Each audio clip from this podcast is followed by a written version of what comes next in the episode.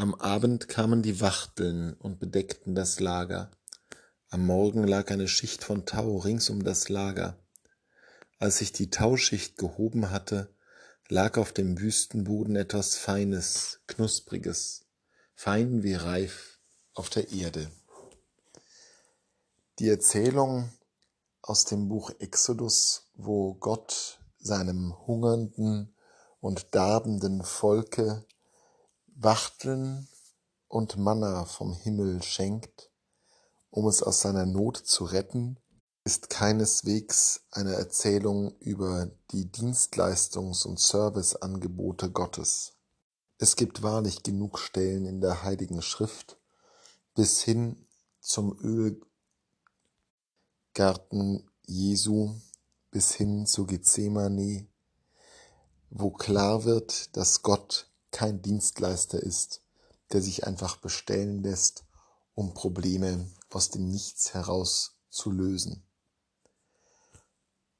Wir können Gott nicht einfach nur für unsere Zwecke bestellen. Was wird dann ausgesagt in dieser Geschichte von Manna, vom Brot des Himmels, das herabkommt? Es wird unter anderem auch etwas ausgesagt darüber, dass Gott das Leben will, dass Gott nicht den Tod herbeisehnt, auch nicht jener, die sich gegen ihn wenden. Gott ist ein Gott des Lebens. Gewiss unter seiner Führung, unter der Welt, die er geschaffen hat, geschieht auch ganz viel Schreckliches, das dem Leben im Wege steht, das das Leben vernichtet. Gott ist also ein Gott, der das Leben will, der es aber nicht immer bekommt. Weder die Israeliten, die auf dem Weg sterben, die dahingeschlachtet werden im Kampf mit den Völkern, auf dem Weg ins heilige Land, noch auch die Ägypter, die das Rote Meer unter sich begräbt, und die kleinen Kinder Ägyptens, die ihr Leben lassen müssen, die Erstgeborenen, damit Israel endlich ziehen gelassen wird. Sie alle verlieren ihr Leben. Es ist also keineswegs so, dass Gott den Tod endgültig abwenden könnte. Das geschieht erst im Leben und Tod seines Sohnes. Doch was Gott kann, ist dem Leben einen Anschub geben, das Leben anregen in seinem Wachstum. Und das tut er, indem er den Israeliten das Manna vom Himmel schickt. Das kann er aber auch heute mitten unter uns wieder tun. Nicht unbedingt mit Manna, mit Brot des Himmels, sondern Kraft seines Geistes, den er uns verliehen und geschenkt hat.